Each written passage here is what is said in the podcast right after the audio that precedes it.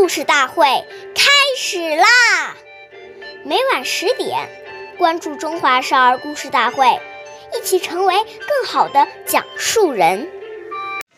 岁月已流失，古诗永流传，阴阳中华瑰宝，传承红色基因。我是中华少儿故事大会讲述人王嘉宾，一起成为更好的讲述人。今天我给大家讲的故事是《故事大会红色经典故事》第二集第二集毛泽东道歉。今天。我给大家讲一个开国领袖毛泽东爷爷的故事。一九四四年春，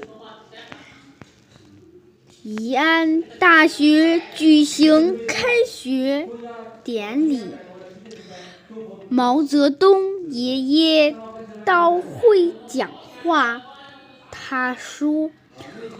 我们伤害了好多好同志，我作为中央主要领导要负责。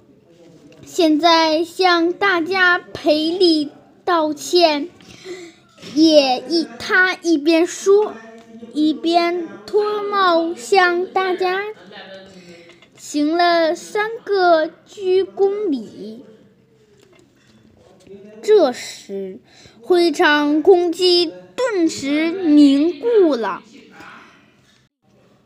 但不到一两秒钟，立刻爆发出鼓掌声。作为党的最高领袖，毛爷爷。能够如此谦虚谨诚，真是恳切的向同志们赔礼道歉，使同志们深受感动，分外敬佩。我们下期见。